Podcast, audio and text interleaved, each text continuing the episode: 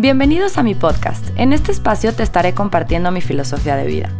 Me considero una persona consciente más no perfecta, buscando sanar el mundo a través de ti. Quiero que reconozcas tu lugar en el mundo porque necesita gente como tú, que sabe que es uno con el universo, que se conoce, se reconoce y se ama tanto que lo que más anhela es ver eso mismo reflejado en todo lo que nos rodea, en la naturaleza. Creo en el poder de la unión, creo en que juntos podemos crear magia y creo que es urgente. Mi deseo es despertar en ti las ganas de buscar tu mejor versión. El mundo te necesita así, en la máxima expresión de tu ser, porque si sanas tú, sana él.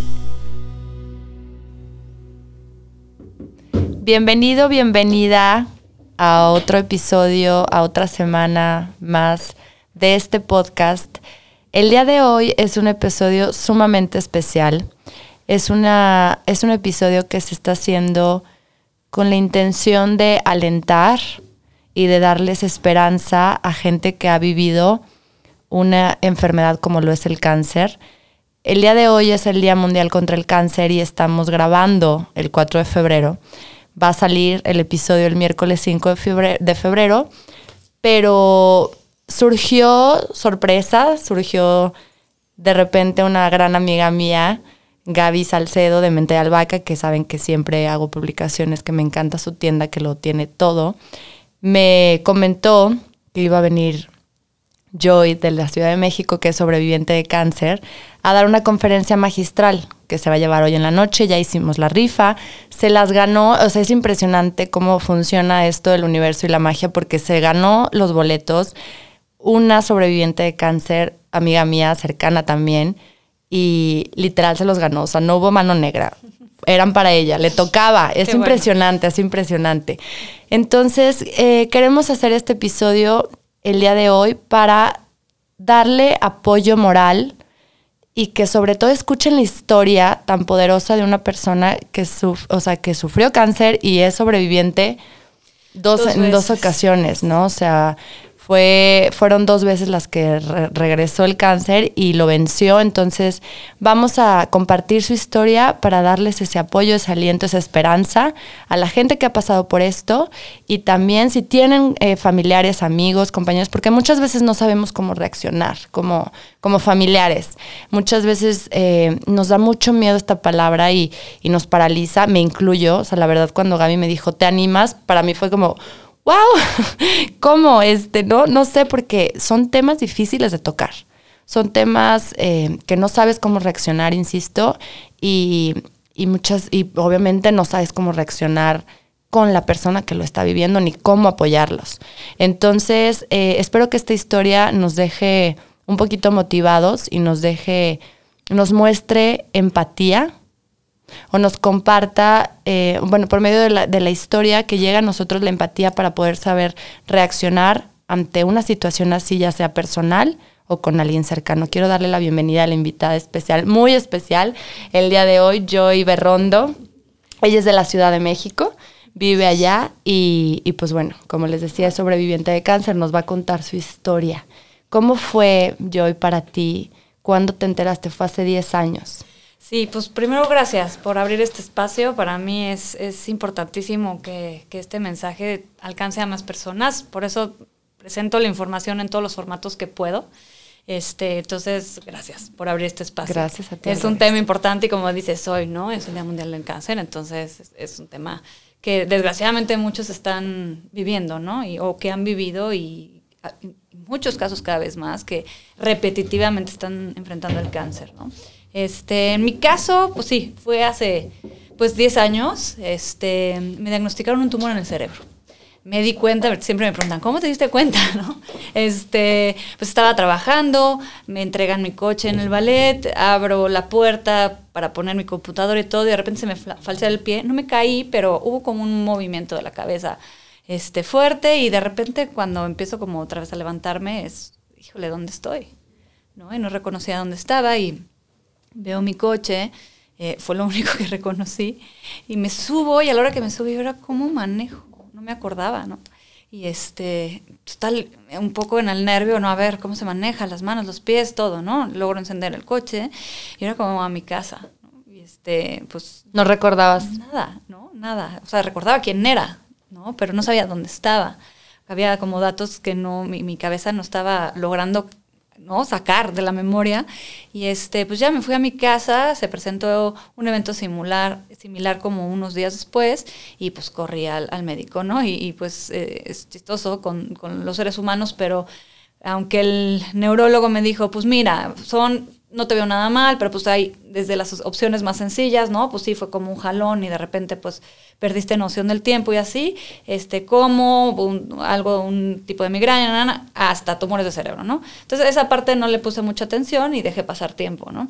No, no tanto, este, unos meses, de repente volví a tener un, un dolor muy fuerte en, en la cara, este, se me inflamó el nervio trigémino y, por ese diagnóstico, ¿no? Gracias, bendito herpes facial, este, el dolor me hizo regresar al neurólogo, me hicieron estudios y pues resulta que tenía algo en la cabeza, ¿no? Entonces, pues en, en el correr que a todos nos pasa cuando nos diagnostican por primera vez, no me dijeron cáncer, nada más me dijeron, hay algo en la cabeza, ¿no? No me dijeron tumor, tampoco hay algo en la cabeza, ¿no? Hubo doctores que sí se aventuraron a decir, no, pues es un tumor, hasta le pusieron grados, ¿no? Por las imágenes, pues se ve de este tipo y sugerimos hacer esto y esto y esto, ¿no? Y entonces fue un corredero de médicos y médicos y a ver quién, quién había química, a ver quién me daba como el mejor este procedimiento, más bien, porque este pues varían a veces las formas en que los médicos eh, quieren atacar una situación, ¿no? Este, y pues acabé operándome eh, fuera de México, por azares del destino, porque las señales como que me llevaron ahí, no porque yo quisiera, la verdad tenía dos hijos, entonces prefería en México, pero pues por X, oye, terminé con un médico allá, que fue el que me dio confianza, y este, y me operaron, ¿no? 2010, y entonces un gliomastrocitoma grado 2, entonces pues yo como que dije, bueno, pues es un tumor benigno, eso fue lo que mi cabeza pensó o quiso deducir solita, sí, no pregunté claro. nada, ¿no? Me hicieron una operación y la verdad hubo una especie de arrogancia, porque pues te operan del cerebro, ocho horas de este, cirugía, ¿no? Y de repente pues sales y cosas chuecas, no te digo, ¿no? Mi, mi, mi, mi cuerpo derecho no, del lado derecho no, no, correspondía a las órdenes que yo le daba. Okay. Pero bueno, nada que me asustara mucho, ¿no? Este... O sea, hasta este momento tú no estabas asustada. O sea, me imagino que es, es red, o sea, sí da miedo, ¿no? Y como tienes un tumor y te vamos a tener que operar, pero no al grado de escuchar la palabra tienes cáncer. No, porque no oí esa palabra Ajá, en ese no, momento, no nunca me la dijeron, eh, nunca la percibí. Grado 2 yo dije, pues es benigno. ¿no? Uh -huh. Según yo, uno y dos era benigno, tres y cuatro, y no pregunté, ¿no? Y los médicos no me decían nada. Y, este, y entonces yo regresé, o sea, salí al hospital tres días después. O sea, estuve en terapia intensiva una noche, luego estuve en piso. Este, la memoria más o menos, sí, tenía terror estar sola, cosa que a mí antes me encantaba mucho. En esa época no podía estar sola, me daba mucho miedo. Ese fue como el miedo más latente, pero entré como en este estado que le pasa mucho a las personas que son diagnosticadas como de, ok, ya, me diagnosticaron y ahí voy, a ver, los médicos, ¿qué hay? Tratamientos, no sé qué, y empiezas como en este eh, marchar de médicos y médicos y esto voy a hacer y tomar decisiones, no sé qué, hasta que entra como la calma de, ok, ya voy a ser operada, ¿no? Y este, ya elegí a mi médico, ya elegí el tratamiento, esto voy a hacer. Entonces, este te digo, tres días después de la cirugía yo salgo, o sea, en parto natural estuve el mismo tiempo en hospital, y este, y sí había, había esta arrogancia como de, híjole, a mí esto no me hizo pero ni, ni, cosquillas, ¿no? Y regresé a ser mamá, incluso intentar trabajar, ¿no? Este, con ciertas frustraciones, la verdad sí, porque la memoria a corto plazo fue la más afectada y era difícil, no acordarte de cosas sencillas, ¿no? Entonces depender de las personas, depender de muchas cosas, ¿no? Eh, pero nada grave, ¿no? Y entonces los médicos a mí lo que me dijeron fue, hazte estudios, una resonancia magnética cada seis meses y, este, y así te vamos a ir checando, ¿no? Tampoco pregunté por qué, o sea, de veras hay un bloqueo, yo creo. Es lo que te voy a decir. Yo creo que ahí más bien era un bloqueo de no querer saber más. No, porque la vas pasando bien, ¿no? Y pues ahí vas, paso a paso, estás enfocado en el ahorita y entonces no quieres ver a futuro, ¿no? Porque todos venimos planeando la vida de, pues voy a hacer esto, que si estudio y que si luego trabajo y que si me caso y que si los, o sea, somos muy planeadores, ¿no? Vamos como maquinitas persiguiendo los planes que todo mundo hace, ¿no? Y así era mi vida, ¿no? Hasta que de repente pues llega esto y la parte un poco, pero pues no tanto, entonces retomas el paso, ¿no?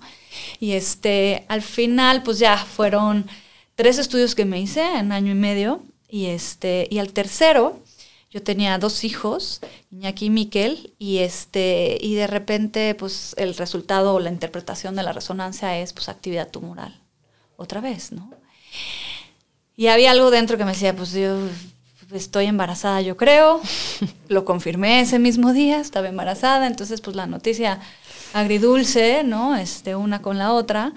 Y pues esperamos, gracias a Dios, a los médicos permitieron que el embarazo se diera sin, sin ninguna sugerencia de terminarlo.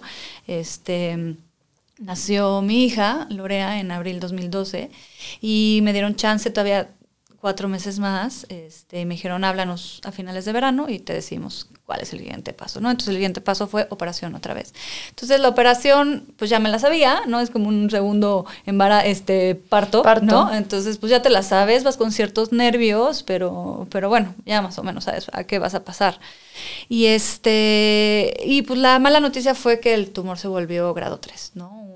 Astrocitoma anaplástico, hay cuatro niveles, y chistoso, la palabra cáncer seguía bloqueada, ¿no? Este, hasta que mi esposo, después de hablar con la neurooncóloga, o sea, pensarías que neuroncóloga ya entenderías, Ya, ¿no? claro. Este, hasta que la neurooncóloga pues, me dijo el procedimiento del tratamiento, pues quimioterapias, radiaciones, ¿no? Y, y planeamos todo ese cambio de dos meses, dedicarme a ese tratamiento, pues ver cómo acomodábamos los niños, mi esposo su trabajo, en fin, fuimos acomodando todo. Y entonces este, me pone un video de una persona de mi edad con el mismo diagnóstico, ¿no? Y ella hablaba, hablaba, y entonces yo nada más lo que decía, y cáncer, y cáncer, y cáncer. Entonces, no, empecé a llorar. Entonces Pablo me decía, pues sí, era para, ¿no? Para animarte, ¿no? Y yo, pues es que nunca me había pensado como un paciente con cáncer, ¿no? Entonces, en, esta vez empecé a hacer muchas preguntas, a lo mejor demasiadas, que me llevaron a respuestas complicadas y muy difíciles. Este, sí, ahí empecé a experimentar un poco el tema, pues, de la muerte cercana, porque ya me daban tiempo, ¿no? Este, y pues mm, ellos básicamente lo que me dijeron es que me iban a hacer tratamientos y bueno, obviamente las operaciones y los dos tratamientos para mm, darme más tiempo en que volviera a aparecer otro tumor. Entonces lo que me dijeron es que los cánceres de cerebro, que son agresivos, pues siempre tienen regresiones. Entonces el esquema que me presentaron de vida en el futuro fue, tú siempre vas a sufrir de regresiones, ¿no? Y nosotros nos vamos a encargar cuando esto suceda, te vamos a estar haciendo este, resonancias magnéticas y cuando el problema suceda, pues nosotros nos encargamos, ¿no? Y esperemos que la medicina, este, pues de aquí a ese momento avance, avance, o, pero, pero pues bueno, ¿no? Este, me, pusieron el ejemplo de una persona que, que vivió 10 años más, joven, ¿no? Entre operaciones y tratamientos y pues bueno, esa era la, la vida que me, que me esperaba, ¿no? Y le dije, no, ¿cómo? O sea, bueno, ok, está bien, ¿no? Sigo con mi vida, este, pero ¿qué más puedo hacer? O sea, antes de que se presente el siguiente evento, porque pues yo ya tuve una regresión, este, tres, cinco años, ¿qué puedo hacer, no? Me dicen, no, nada, tú sigue con tu vida y este, nosotros nos encargamos cuando surge el problema, ¿no? Y algo ahí dije, no, o sea, eh, no, a mí dame una pista, ¿no? O sea, tú estás en investigaciones, este, ustedes deben de tener, ¿qué? O sea, ¿por qué tanto cáncer, no? Y este, la única pista que me dio este, en ese entonces el médico fue, eh, bueno, pues creemos que el azúcar o el exceso de, azúcar tiene mucho que ver con tanto cáncer ahora. Y entonces, ¿Pero era tu caso? pues no, o sea, obviamente en principio sí cambié mucho, sí, o sea, ten- me encantan los postres, ¿no? Este es la, la alimentación es con lo que más, pues, tengo que batallar o bueno, me busco mis formas, este, pero pues después empecé a descubrir, claro que todo lo que he implementado desde entonces, empecé por alimentación, o ahí este, donde se me certifiqué como health coach, todo lo hice para mí. O sea, primero te diagnostican y después te conviertes en health coach. Así es. Mientras estuve en tratamientos, o sea, la primera etapa fueron dos meses que estuve fuera, luego regresé a México y fueron seis meses, que son tratamientos que haces eh, cada una vez eh, cada mes. Eh, descansas tres semanas, ¿no? Una semana completa, descansas tres semanas. En ese tiempo fue donde yo empecé a estudiar health coach. ¿no? Y, este, y entonces empecé a darme cuenta, eh, porque muchos de los sobrevivientes empezamos a hacer cosas similares sin, sin quererlo, ¿no? O sea, como que algo interno o hay un sentido común que te hace pensar, ¿no? Este, algo estoy haciendo mal, algo me llevó a la enfermedad, ¿no? Entonces, pues tengo que, que, que encontrar qué puedo cambiar en mi vida, ¿no? Empezar como página en blanco, reestructurarme toda para no tener ese resultado, ¿no? Y este, empecé, obviamente lo más fácil, lo que, por lo que más me busca la gente es por, lo- por los hábitos físicos, ¿no? Este, pues la alimentación, el sueño, porque además, pues dejamos de, eh, nos da mucho insomnio, es común en los pacientes, este, eh, ejercicio el suficiente, este, la buena hidratación, o sea, todos los elementos o hábitos físicos que te ayudan a que tu cuerpo esté más fuerte, a que estés animado, porque también la alimentación y la hidratación, entonces el ejercicio te ayudan a subir el ánimo, ¿no? O sea, todos los hábitos físicos tienen muchos beneficios para el cuerpo, ¿no? Entonces, algo que sucede mucho y todavía ahora, ¿no? En México, en Estados Unidos y en Europa lo veo menos, en México los médicos todavía no recomiendan una buena alimentación. No, es increíble como ni siquiera lo ponen, ni, siquiera te lo ponen como opción. No. O sea, no, no encuentran, yo no sé si no encuentran la, eh, pues la, la relación que existe entre la comida y las enfermedades, o la alimentación y las enfermedades, o, es conveniencia propia, o sea, es conveniencia económica, perdón. Pues mira, o sea, yo creo que no podemos encasillar todos los casos en eso. Hay que entender que, y yo esto me, me metí a estudiar un poco qué pasaba en principios de 1900 por 1910, o sea, antes la medicina era lo que ahora es como lo nuevo, lo holístico, ¿no? Este, lo holístico pues eran como, estaba la acupuntura, la herbología, la medicina china, o sea, todos estos médicos iban estudiando así que sus cursos, ¿no? Y este, para poder ser médicos, ¿no? Y este, pues empiezan, ¿no? Las operaciones y luego pues bendita penicilina, hay un avance, pero de repente las, las farmacéuticas con este desarrollo de medicinas empiezan a fondear a universidades. Ok, yo te fondeo, pero entonces enseña sobre mis medicamentos, ¿no? Entonces el médico este, lleva tiempo estudiando solo el cuerpo, los padecimientos, cómo operarlo o aplicar un, medicamento. Entonces, parte ignorancia puede ser, este, parte, pues eso les ha funcionado de alguna u otra manera. Hay muchas cosas muy buenas en la medicina, ha habido muchos muy buenos avances, este, pero nadie les enseñó sobre la nutrición. O sea, llevan creo que un semestre, una embarradita de, nutrición, ¿no? Ahora, para pues, nosotros es como, a mí se me hizo lógico, o los oyentes se nos hace lógico que el alimento es la primer medicina, o sea, es tu motor. Entonces siempre les digo, pues es como si a, mi coche quisiera hacer medio coda y decirle, pues te pongo medio tanque de gas y medio tanque de agua, pues no, no sirve, ¿no? Y entonces ahí viene la industrialización, 1970, empiezan la industria a facilitar todo, a, hacer eh, que la comida sea más fácil de llegar, producir en masa, y entonces, pues, ¿qué es más fácil que la naturaleza? Pues los químicos, ¿no? Y entonces toda esta tendencia de, ay, es que el orgánico está de moda, no, no está de moda, llevamos miles de años comiendo orgánico, ¿no? Lo de moda ahorita son los químicos. Y entonces pretendemos que el cuerpo funcione bien a través de químicos, ¿no? Y, y lo que hay que entender es que el cuerpo entiende información. O sea, cuando tú comes, pues tiene información y el cuerpo funciona mandando señales y soltando sustancias y metabolizando, ¿no? Y este, y si tú no le das la información adecuada para que haga todo ese trabajo, pues no funciona bien. ¿Qué hace? Todo lo que es químico eh, lo lleva a los órganos para desintoxicar y, y, muy bien. Y lo saturas. Y lo saturas. Y entonces, ¿qué pasa cuando ya rebasa su capacidad? Pues se almacena, se almacena en grasa, se almacena en mucosa. ¿No? ¿Y por qué se nos hace raro si ahora los cardiólogos o, los gastroenterólogos lo primero que dicen es cambia tu dieta? Entonces, ¿dónde está lo raro para los médicos que la alimentación es como la base número uno? ¿no? Para un paciente hay muchos estudios en donde cuando una persona hace un cambio de alimentación adecuada, este, eh, los tratamientos son mucho más efectivos. ¿Por qué? Porque estás reforzando al sistema inmune, ¿sí? Y estás debilitando a la célula de cáncer. ¿No? Y este, la angiogénesis es, es, un término en donde el, el, cáncer lo que hace es utilizar funciones del cuerpo a su beneficio, ¿no? Y entonces crea vasos sanguíneos, así como cuando tú te cortas y el cuerpo necesita sanar, crea vasos sanguíneos para sanar y llevar todo lo que necesita este, la piel o, en fin, el tejido que se, se dañó, ¿no? El, el, cáncer, cuando ya son millones de células juntas, miles de células juntas, pues busca vasos, crecer vasos sanguíneos, crea angiogénesis hacia el tumor y entonces se alimenta. Lo que se cree es que se alimenta de glucosa. Ok. Ok, entonces, este... O sea, lo primero que tuviste que quitar de tu dieta al 100 fue el azúcar. Así es. ¿no? En, el azúcar en todas sus formas. Sí, porque aparte ahí es bien lista. Exacto, porque además la industria es bien lista, ¿no? Porque todo el mundo me dice, ok, entonces piloncillo. Híjole, ¿qué crees? El piloncillo viene de la caña de azúcar igual, ¿no? Y las harinas procesadas, pues sí, son deliciosas, riquísimas y todo, pero Este, desgraciadamente cada vez eh, lo que es enfermedades cardiovasculares, cáncer y, este, y diabetes están a todo lo que dan, ¿no? Y, la primera forma de combatirlos es la alimentación. ¿no? Empezando por ahí. Empezando por ahí. Y entonces eh, empecé como a integrar este, pues, en cambios en mi alimentación, en todo lo que hacía físico.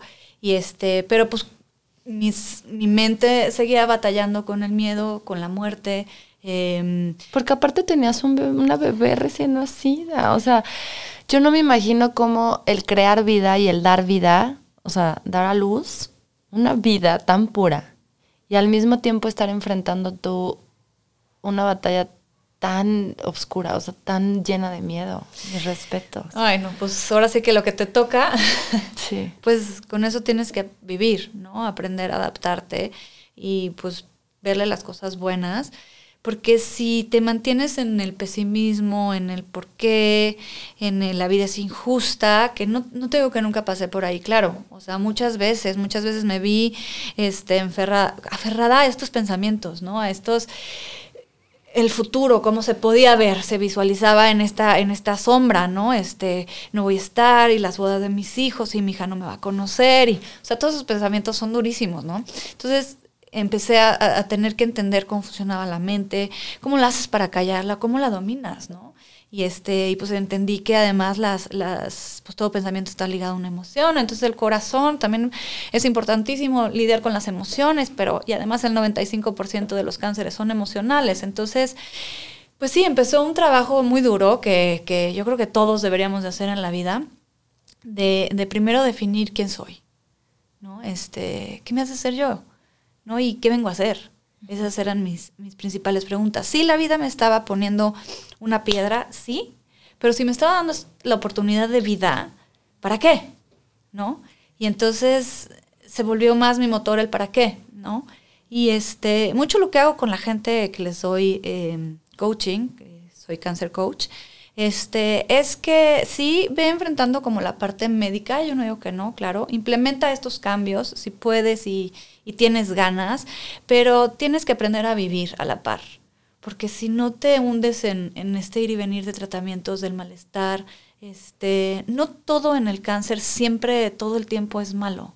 Tienes momentos lindos, ¿no? Tienes momentos padres, tienes mucha atención, mucho cariño, este, mucha gente preocupada por ti y eso lo tienes que aprender a absorber y a definir claramente qué es lo que te va a guiar en, en esta etapa de tratamiento, en esta etapa de enfermedad, ¿no? ¿Qué te va a guiar?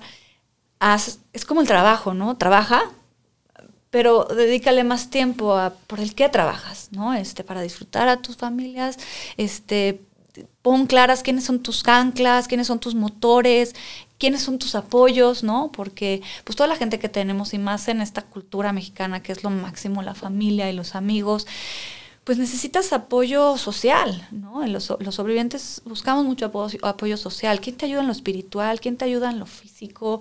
¿Quién te sostiene? ¿Te ayuda con las tareas y las responsabilidades? Porque siguen las tareas y las responsabilidades, ¿no? Mucha gente trabaja a la par, ¿no? Y mantiene familias a la par. Muchas mujeres son abandonadas cuando tienen hijos con cáncer y son el sostén de la familia, son la unión de la familia, mantienen a la familia, ¿no? Este, mientras pues están sufriendo, ¿no? Porque tienen un hijo que está pasando todas las cosas difíciles del cáncer, ¿no? Oye, yo, y ¿cómo? Porque yo puedo pensar que yo soy muy ermitaña a veces, ¿no? Como que tengo mis momentos de oscuridad en donde quiero estar sola y no estoy nada social, o sea, como que al revés. Sí. En esta etapa del cáncer, eh, o sea, ¿hubo momentos también así para ti o todo el tiempo buscabas ese apoyo social, como el sostén, como el... Mira, siempre he sido una persona medio solitaria. Me encanta la soledad, me encanta mis pensamientos, me, me encanta el tiempo conmigo. Yo creo que es lo que más disfruto. Pero, digo, como te conté, empecé a ver un terror a la soledad. No porque no podía estar solo con mi persona, sino porque si me pasaba algo, tuve un evento muy fuerte, este, después de estar en el jardín con mis hijos, llego a mi casa y de repente mi mano y mi cuerpo no hacía lo que yo quería y me empecé a sentir rara, ¿no? Muy, muy, muy rara, muy rara. Este, y, Y resulta que pues ya tuve que pedir ayuda que alguien le marcara a mi mamá, pero yo no podía hacer nada, ¿no? no mi cuerpo no respondía, ¿no? Bueno, ya acabé en el hospital y fue una, un evento convulsivo fuerte, este, y por eso no podía estar sola. Pero sí hay esta parte de, eh, muy común en los pacientes con, que están enfrentando el cáncer eh, de apatía. ¿Por qué? Porque no está padre ver que todo el mundo disfruta la vida y tú no, ¿no? O sea, tú estás enferma, sintiéndote mal, teniendo que hacer cosas de quimioterapia, cuestionando la vida, este, preocupada, con ansiedad, ¿no? O sea, enojada. enojadísima, ¿no? Entonces, eh, pero hay momentos, ¿sabes? Hay momentos que no quieres hacer nada, que quieres llorar todo el día, que quieres estar enojada. Y los momentos de luz, pues también los aprovechas, ¿no? Y eso es los que, mientras más los provoques, mientras más los busques, tus momentos de luz van a ser cada vez más continuos y más amplios.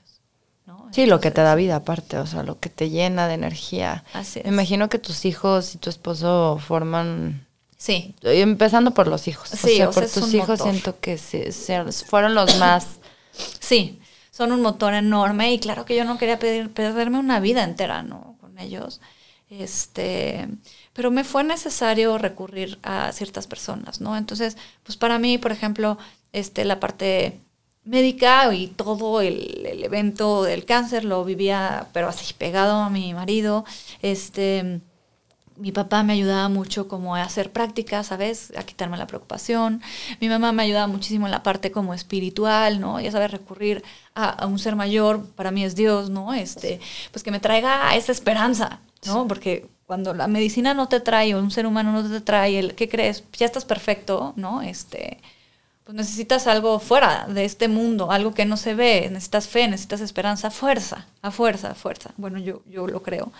Este, pero pues también tenía la amiga que me ayudaba en este proceso de este interiorizar y oírme y quién soy, y entonces pues pláticas a gusto, ¿no? Y retroalimentación que me servía, ¿no? Y luego tenía una amiga que mm, tenía deficiencia renal, entonces estaba esperando eh, a futuro un trasplante, entonces con ella resonaba muchísimo en, en- cosas de la vida, ¿no? Que cómo te cambia la vida a partir de una enfermedad tan fuerte, ¿no?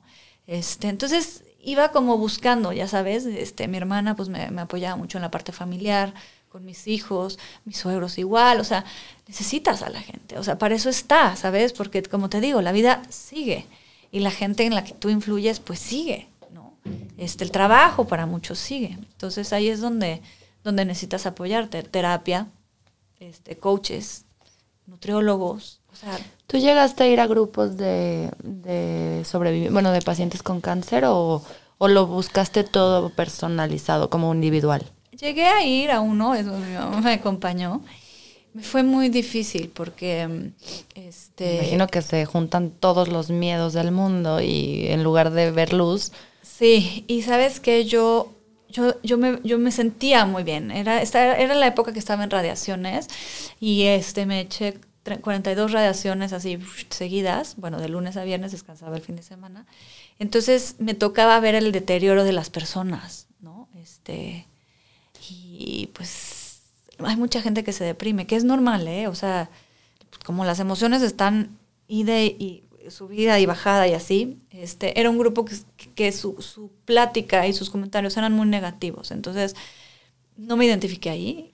Y en, en lo personal a mí no ayudó, no me ayudó. Pero yo creo que eso depende mucho del grupo de apoyo en el que te mueves, ¿no? Este, y si te identificas, si es un lugar donde te ayuda a levantarte, se me hace una opción. super opción. Yo tuve que recurrir a, a este, a un psicólogo, ¿no? A terapia.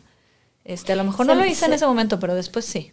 Pero se, estoy pensando, no sé por qué, a lo mejor como se me viene a la mente pérdida, o sea, que está- tienes la muerte tan de cerca, eh, te apoyas, o sea, fue un psicólogo, pero no es nada que ver con la tanatología, tanatología. O sea, no te...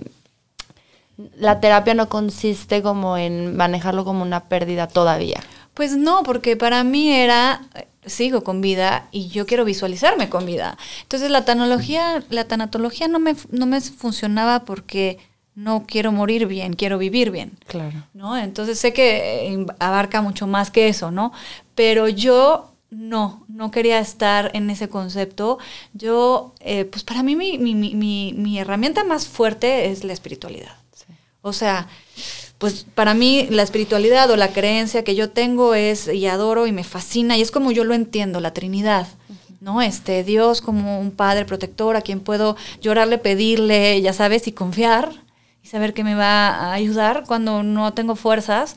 Este Jesús como, como un ejemplo de vida de cómo pues, se deberían de hacer las cosas y este y el Espíritu Santo como esa fuerza interna. ¿No? Este, la fe, la paz, la bondad, la humildad, o sea, quien me iba a, ahora sí que hacer un, una renovación completa de lo que era, iba a ser yo, ¿no? Este, porque te digo, yo decidí empezar como gen blanco y, y decidí voy a entenderme quién soy, voy a escuchar cómo están mis pensamientos, voy a ver por qué le duele a mi corazón ciertas cosas y por qué le gustan otras cosas y por qué busca esto y por qué busca lo otro, ¿no? Y este y entenderme, ¿no? Y este y aceptar que hay cosas que son muletillas que no necesitaba y entender que hay debilidades con las que puedo trabajar y son una oportunidad y que tengo fortalezas que necesito regalar. Entonces, este para mí eh, sí conectarme con mi espíritu, pero saber que, el, que Dios es más sabio que yo, ¿no? Este, y que cuando necesitaba respuestas de, ok, este, la muerte y la muerte qué, porque yo la viví como en, en tres diferentes formas, ¿no? Este, mm, una fue pues cuando me dio el evento convulsivo en súplica, ¿no? Así de, por favor, por favor, te suplico. Y yo iba, o sea, no gritaba, obviamente, pero mi mente, mientras mi mamá iba manejando al hospital, yo te lo suplico, por favor, por favor, no me quiero morir, no me quiero morir, no me quiero morir. No, en súplica, terror absoluto.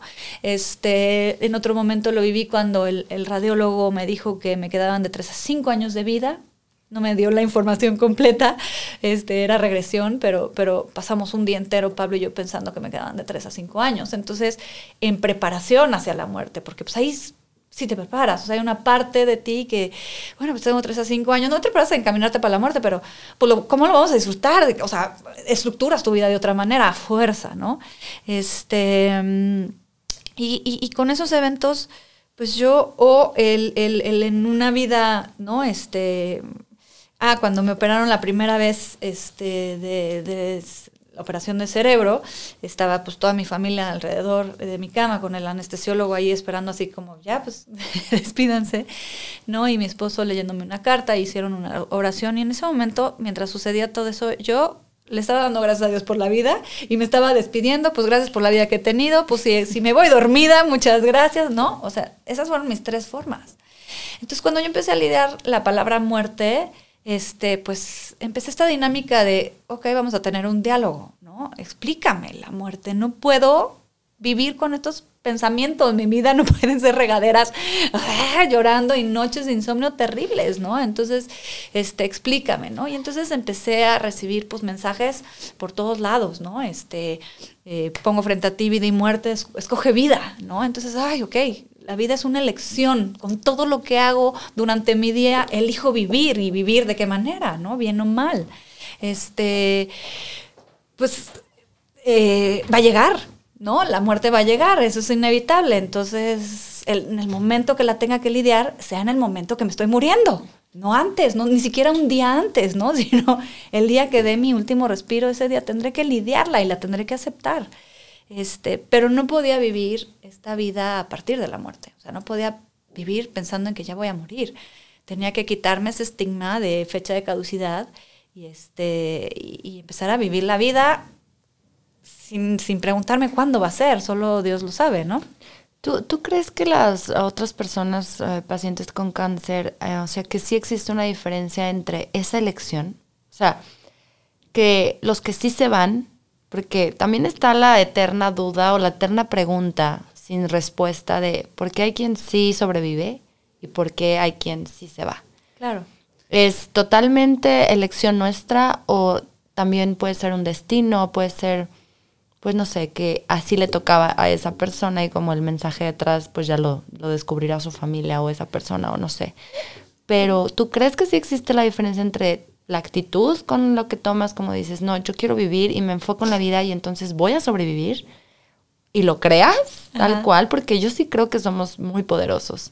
es que todo es posible, ¿sabes? O sea, todo es posible y las variantes son inmensas. No puedo decir que todos los casos y le echas muchísimas ganas. O sea, no puedo decirle a alguien que, que murió y tantas gente, personas que yo he visto que le echan muchas ganas y tienen toda la actitud y todas las ganas de vida, pues no, a lo mejor no completaron la fórmula o yo no sé, ¿me entiendes? No, no tengo esa respuesta clara. Eh, habrá gente que pues su muerte tenga un significado para otros o para todos, no sé, para muchos. Este, no, no te puedo decir eso, pero sí creo, o sea, es que tengo que creer que, que la posibilidad de la vida existe igual que la posibilidad de la muerte. Entonces, eh, es, es, es, buscarla y es, es, es, el poder de la mente, el poder de la fe, este, ¿no? Si Cristo levantaba a los muertos y aún hay gente que sana, ¿no? Este, ¿por qué no? O sea, ¿por qué no? Porque esa magia puede estar y puede ser alcanzable. Entonces, que de que le atines a qué tantas cosas necesitas o qué, qué, qué, implementar en tu vida para lograrlo, no puedo darte la respuesta, pero sí, sí creo que esa magia seguro sí existe, ¿no? Seguro sí hay muchos casos que superaron lo insuperable y lo imposible y, y se curaron y volvieron a caminar o regresaron, ¿no? O sea, ¿por qué no? Sí, es que son los famosos milagros. Pues sí, la vida es un milagro. La vida toda. Es un milagro. O sea, perdón, es todo. Nuestro cuerpo es un milagro, la naturaleza es un milagro. Eh, vivimos milagros constantemente. Es imposible nosotros hacer que una semilla se vuelva una flor. ¿no? Y de ahí un fruto, y de ahí otra vez, semilla, flor, fruto, ¿no? Es que sabes que yo, yo creo que se nos olvida. Mucha, quiero que sepas, compartirte un poquito de este proyecto, fue con la intención, y voy a repetir la palabra, de de despertar esta, otra vez, las ganas de vivir de la gente, o sea, de que la gente ya despierte, o sea, de que tengamos una vida con intención y con propósito, que muchas veces vamos en el día a día y se nos olvida que puede pasar esto, que no estamos exentos y que qué triste o que, que inoportuno que una enfermedad venga a recordarte lo que lo padre que es vivir. ¿No? Y, y eso, como darles el mensaje a la gente de es que ahorita que estás en vida, disfrútala y maravíllate de la naturaleza y conecta con la naturaleza y conecta con tu gente y dale intención, dale propósito a tu vida. No esperes a que pase algo trágico para que lo valores.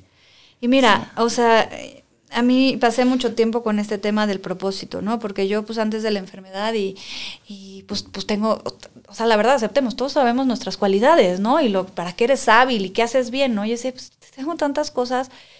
¿Y por qué no logro todo lo que quiero? ¿Por qué no, no, no, no encuentro qué vine a hacer? O sea, no, no, yo quería cantar y no soy cantante y me lo impidieron y me lo impidieron y me lo impidieron.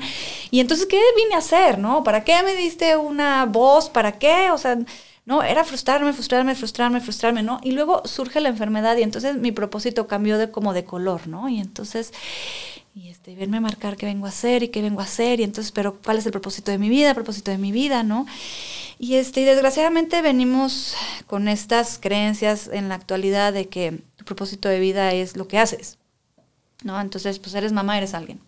Este, eres esposa, eres alguien. Eres ejecutiva, eres alguien.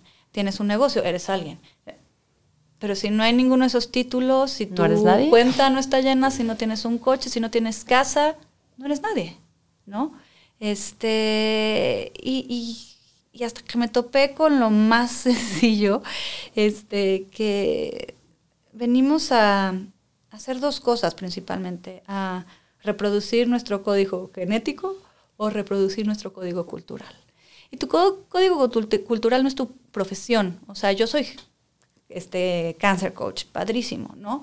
Pero, y mi esposo me lo puso hace poco, lo escuché, más bien se lo contaba una persona y lo escuché y dice, es que el propósito de Joy es traer esperanza.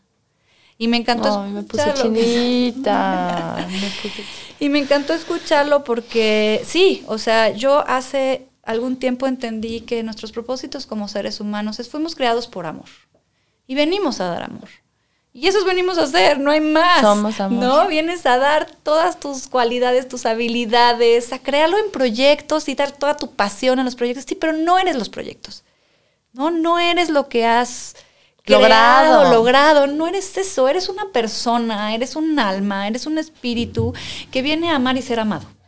Así de simple, ¿no? Y este, y a mí me lo marcó, siempre ando soltando yo versículos porque es como la Biblia me, es como mi instructivo de vida, ¿no? Y este, eh, cuando viene Jesús, él, viene a cambiar como la ley, dice, yo vengo a cambiar estos mandamientos por dos, amarás a Dios sobre todas las cosas y amarás a los demás como a ti mismo.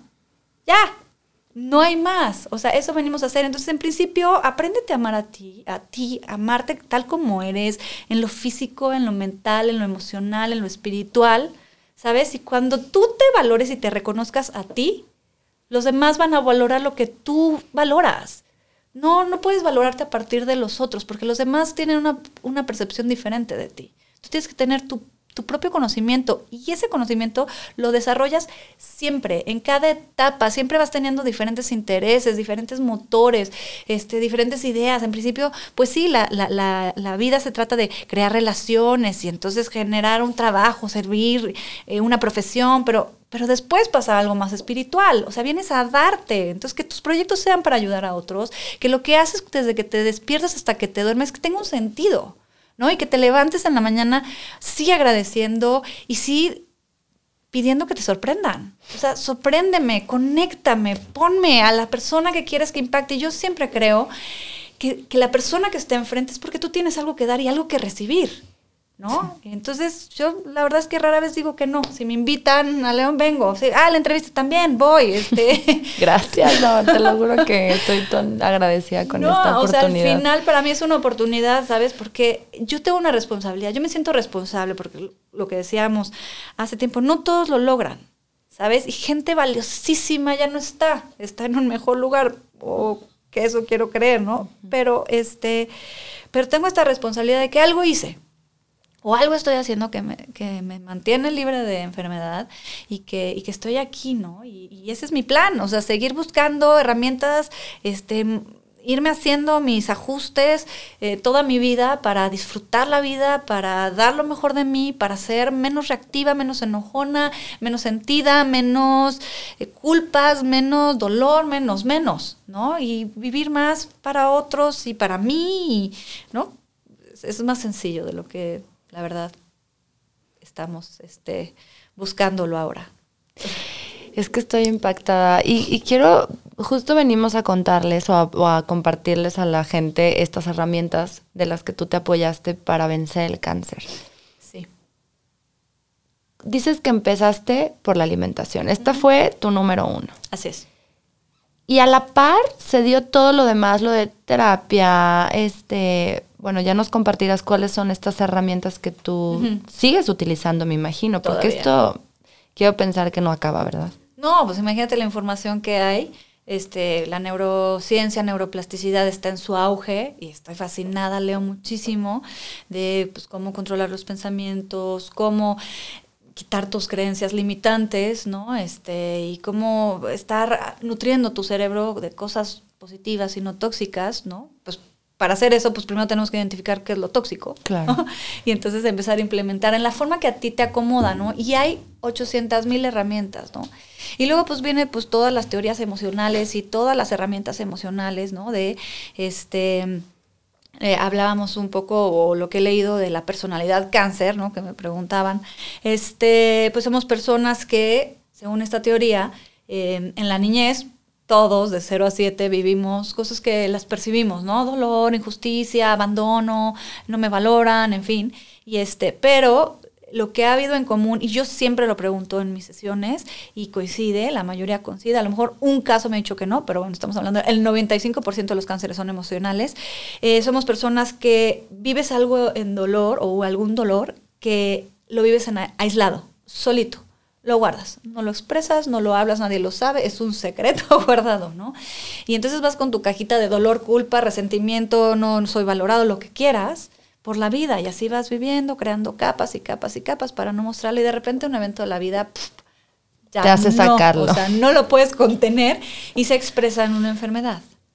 Sí, yo, yo sí creo que el cuerpo es una válvula de escape, totalmente. O sea, bueno, sí, y que las enfermedades vienen a somatizar esto Y son mensajes, el cuerpo habla. Exacto. ¿No? O sea, el cuerpo habla, tienes energía, pues algo hiciste bien ese día, ¿no? Este, tienes mucho sueño durante tres días, pues algo está pasando, estás inflamada, este, no estás animada, ¿no? Estás alegre, o sea, en fin, o sea, nuestro cuerpo responde a señales químicas todo el tiempo, eléctricas, ¿no? También, entonces, este, la parte espiritual, por ejemplo, que es cada vez empieza a retomar más. Yo creo que hay muchas técnicas espirituales muy padres.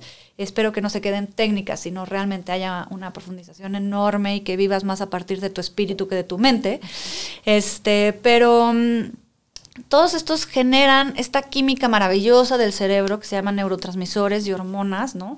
Que cuando tú haces cosas buenas en físico, o sea, yo lo divido en cuerpo, mente, corazón, espíritu y entorno que ya hemos abarcado casi todas, bueno, más bien todas, eh, o sea, cuando tú haces ejercicio liberas endorfinas, cuando terminas el ejercicio o cumples una meta, la que sea, serotonina, ¿no? Este, si tú abrazas, oxitocina, si tú te detienes y haces cinco respiraciones, relaxina, se bajan los niveles de cortisol, ¿no?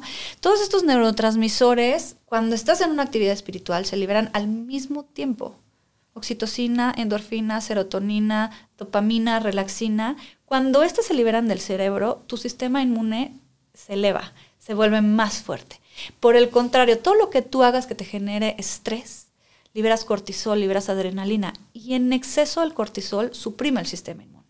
Entonces, nuestros pensamientos, lo hablábamos hace ratito, ¿no? La normalmente la gente que es ansiosa, que es preocupada, no vive en esta palabra preocupada. No puedes ocuparte anticipadamente, te, te, ocupas en el momento que se presenta el evento, ¿no? Hay una frase que me encanta, perdón que te interrumpa, es que se me vino a la mente dije, no me acuerdo en qué libro la leí, pero dice, ¿por qué te preocupas por algo que todavía no sucede? Que lo dijiste al principio, o sea, es como, todavía ni siquiera, o sea, ok, ya tengo un diagnóstico, pero no estoy ahí, no me estoy muriendo. ¿Por qué estoy pensando en la muerte si no me estoy muriendo? No, no puedes preocuparte de algo que no sucede. No se puede. Exacto. Entonces te ocupas cuando el evento viene. ¿No? A lo mejor podrás, ok, pues este, tengo cáncer, este, voy a tener una operación, voy a comer bien, me voy a acomodar las piezas, ¿no? Pero pues te vas a preocupar el segundo antes de que te duermen y te... Sí, sí te va a entrar, o sea, sí te entra con, con, todo pensamiento, va ligado una emoción, ¿no? La amígdala este, hace que, sientas, no ves algo, vives algo y de repente todos los, estos pensamientos vienen y entonces la amígdala empieza a sentir, ¿no? Y te hace sentir emociones. Tienes creo que un minuto y medio, o sea, 90 segundos para decidir, ¿me dejo llevar por el pánico o me levanto y tomo decisiones? ¿Sabes? Entonces, si es una, o sea, la gente cree que, pues así soy, ¿no? Así soy mi forma de actuar es de esta manera y no, o sea, tú has decidido actuar de esa manera, es una decisión tu actuar. Cada vez que sucede algo, tú defines, o voy a hacer de esta manera o lo voy a hacer de la otra, ¿no? Entonces, esa es la parte difícil cuando hay el cáncer que tiene esta creencia y esta situación de tan negra, tan gris, tan espantosa, acompañada de la muerte, ¿no? Pues imagínate, para la gente es dificilísimo saber reaccionar, nadie te enseña. No, y tomar decisiones. ¿Qué decisiones voy a tomar? Porque aparte existe un mundo de posibilidades, o sea, te presentan, como lo mencionábamos antes de que de, grabar, era está la medicina alópata, está solamente enfocarte en radiaciones y nada más y quimioterapias o porque también yo en algún momento cuando mi abuela tuvo cáncer algo escuché de una, yo no me acuerdo qué, quería que ella pusiera eh, en práctica, ¿no? Una, un tipo de sanación, pero que va en contra de la, de la quimioterapia y de las radiaciones. La de vitamina C ha de ser. No, no, me acuerdo cuál, pero era algo como que se, o sea, no puedes, o escoges uno o escoges el otro. Entonces, también es tú estás expensas de lo que los profesionales y los expertos te dicen. O sea, tú casi que pones tu vida en sus manos. Lo hacemos así, en la mayoría de las, hasta con una gripa, ponemos nuestra vida y nuestras enfermedades en sus manos. Si no existe esta conexión contigo de decir, algo dentro de mí me está diciendo que vaya a buscar algo más, ¿cuánta gente no se queda en solo eso? Y habrá quien lo logre y habrá quien no lo logre. Nada más con eso. Entonces, quiero que nos platiques un poquito si fue a la par eh, tus quimioterapias y radiaciones con tus otras terapias como llamas holísticas, medicina alternativa, qué medicina eh, encontraste, qué fue lo que te ayudó a ti para, pues para literal vencer el cáncer. Sí, pues mira, o sea, para mí, o sea, quitarme el tumor fue definitivamente la medicina alópata, porque fueron las operaciones, Sí. las radiaciones y las quimios. Entonces, mi camino fue un poco más eh, preventivo, ¿sabes? O sea, en el momento en que ya no había, o sea, gracias a Dios, mi diagnóstico, que es muy raro, eh, me quitaron el 100% de, de las células de cáncer en el cerebro. Por lo menos lo que se ve en máquina y lo que se ve al ojo humano. O sea, cuando me dio la convulsión, este, llegaron varios neuro, neurólogos y este, neu- neurocirujanos y entonces mi esposo le empezaron a hacer preguntas, oye, pero a ver, de la operación, ¿cuánto le quitaron? Y, este, y las radiaciones, y dice Pablo, no, pues al 100%. No, no, no, eso es imposible, no se puede el 100%. Y entonces le dice, sí, o sea, y habló con los médicos, le dijeron, no, le quitamos el 98% y lo demás se quitó con la radiación. Este, y entonces no le creían, claro que cuando vieron las imágenes y me empezaron a hacer la resonancia magnética, se voltearon todos los médicos y, y le dijeron, le quitaron el 100%. Entonces mi caso fue raro en ese aspecto. Yo tuve que hacer más eh, un esquema de vida preventivo que lo sigo implementando porque pues esa puerta de regresión pues Nunca por lo sabe. menos no, no quiero decir que es lo que me guía pero pues la escuché alguna vez y pues eh, yo ya estoy convencida que siempre tengo que renovarme y actuar y siempre hacer estos cambios para que me mantengan con vida no este pero pues la gente le recomiendan muchas cosas.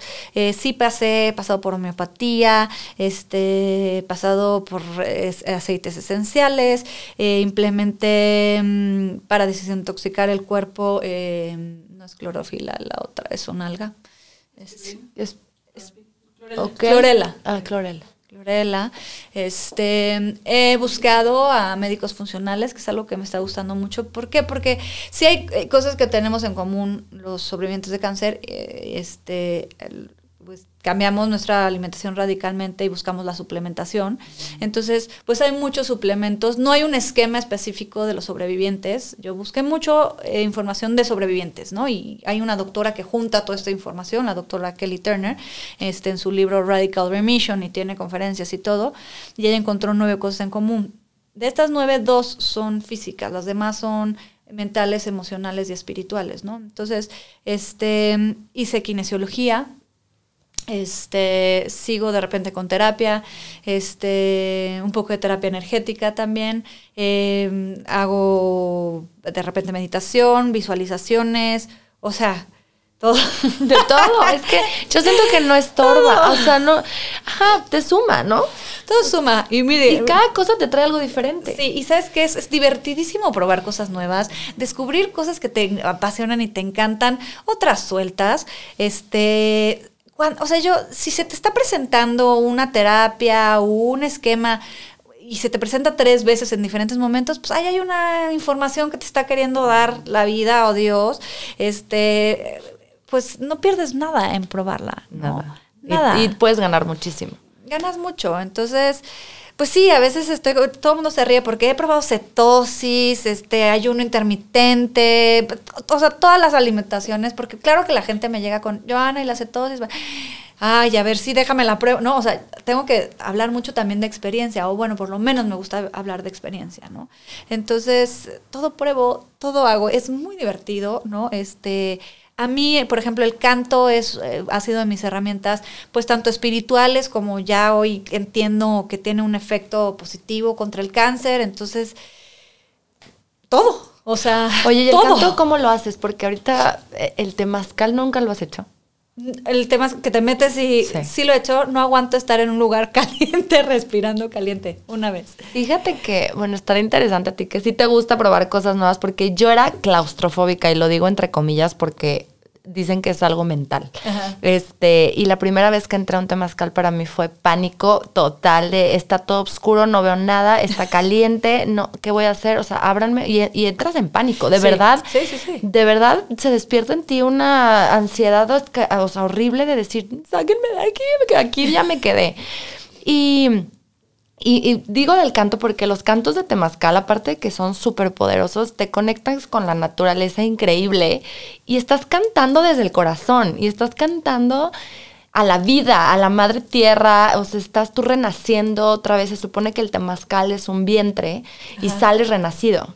Entonces es una sanación, es una, pues, mm, herramienta, po- podemos sí. manejarlo como una herramienta de sanación muy profunda porque igual, como que está la medicina que es la herbolaria, meten plantas eh, medicinales que con el calor se activan y al mismo tiempo tú estás trabajando emocionalmente y mentalmente, porque aparte allá adentro estás totalmente eh, en un estado de conciencia alterado, no te sé explicar.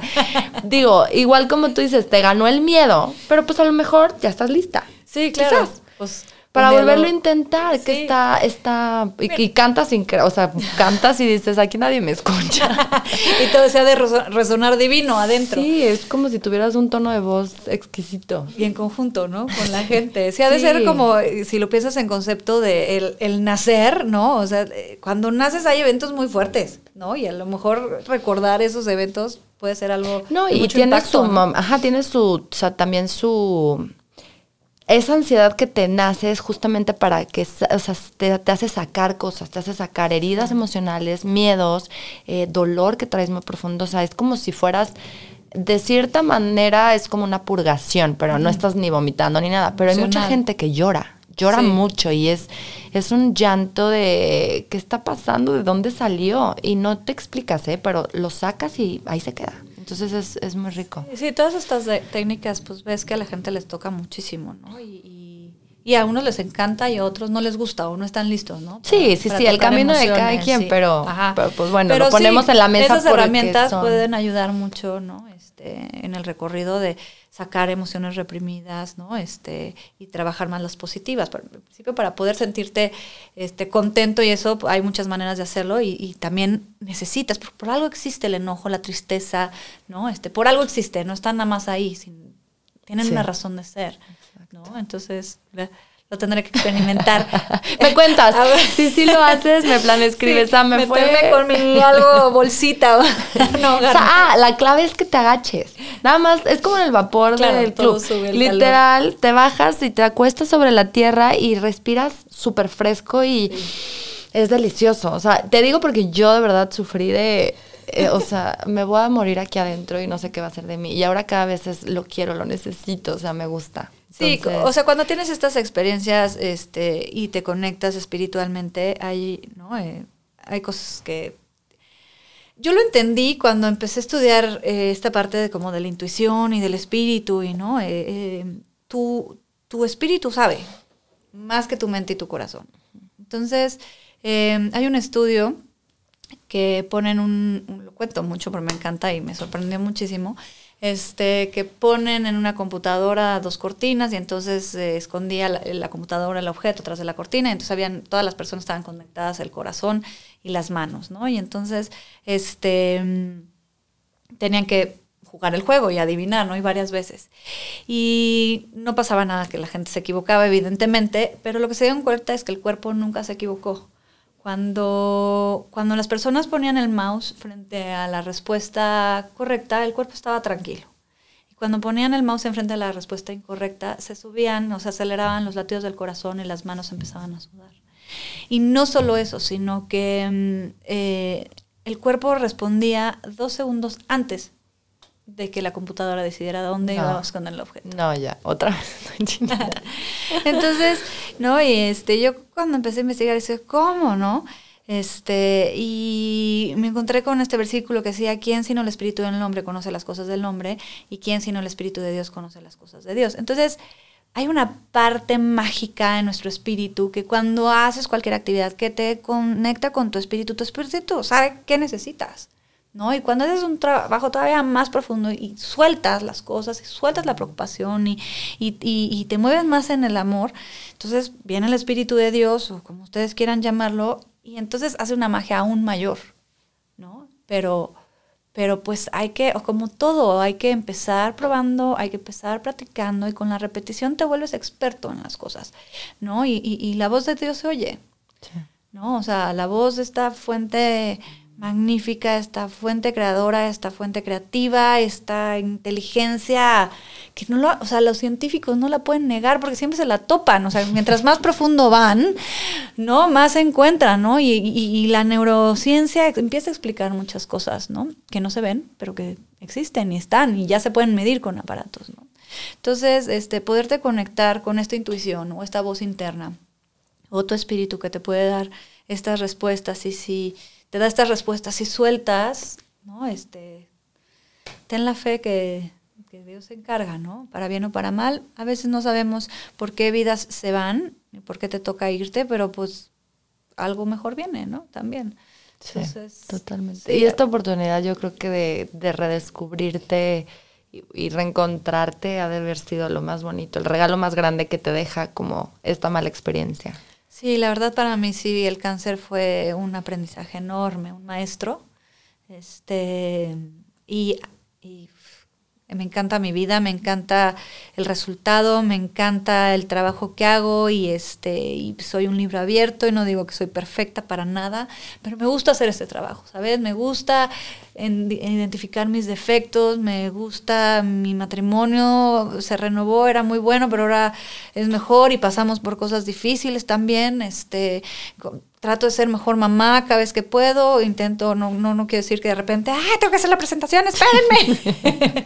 no, pero, pero bueno, o sea, tratar de decir, no importa, suéltalo y va a salir, vete a jugar con tus hijos, ¿no? O sea, siempre, siempre hay formas, ¿sabes? Siempre es, siempre es tener esta vocecita o este ser observador tuyo y, estarte recordando, ¿no? Constantemente, ¿no? Y atenderte, o sea, diario, todos los días. Yo, yo, yo sí creo que es una chamba de todos los días de verte a ti y qué necesitas hoy tú. Todos los días, todos los días y en todo momento. O sea, estás reaccionando mal, pregúntate por qué. ¿No? ¿Por qué estás reaccionando? Hay que ser menos reactivos. Uy, me lo llevo de tarea. Oye, Joy, pues eh, ya para cerrar, quiero hacerte una pregunta que a lo mejor ya tienes la respuesta. Eh, durante todos estos años que ya llevas como sanando diario, diario, diario y con tantas herramientas, ¿por qué crees que, te dio cáncer? O sea, ¿por qué crees que se... Mencionabas algo de, un dolor de niña, ¿no? Pero ¿sí crees que esa es la razón de que salió cáncer en ti? Sí, yo creo que sí, yo me identifiqué muchísimo cuando leí el significado del tumor de cerebro, este, es personas que tienen mucho amor que dar y no lo dan. Ay. Y este, y yo era un libro cerrado. Eras fría sí, o sea, muy en mi mundo, este, un dolor y una percepción muy difícil hacia mi papá. Este, además equivocada totalmente después que descubrí no era así, ¿no? Pero yo me, me, sentí no valorada desde, yo creo que desde el nacer, o sea, desde mi, desde que nací y lo percibí, mi, todas las células de mi cuerpo sintieron, eh, no, pues que tenía que ser niño. Ya. ¿Sabes? Y yo era muy contenta con mi ser, este, pero identificaba que afuera no se me querían, no se me querían, no, no es que no me quisieran, no me valoraban, me querían diferente. Y este, me he hecho muchas terapias de diferentes que me han llevado a la respuesta, este, no fue así, o sea, no fue así, mis papás, este, son, la verdad podría decir que mi vida ha sido color de rosa, con todo y todo. Este, siempre fui muy querida, muy valorada. Yo no lo supe ver. ¿Sabes? Yo lo quise leer como no valorada porque, pues, no sé, porque era una niña.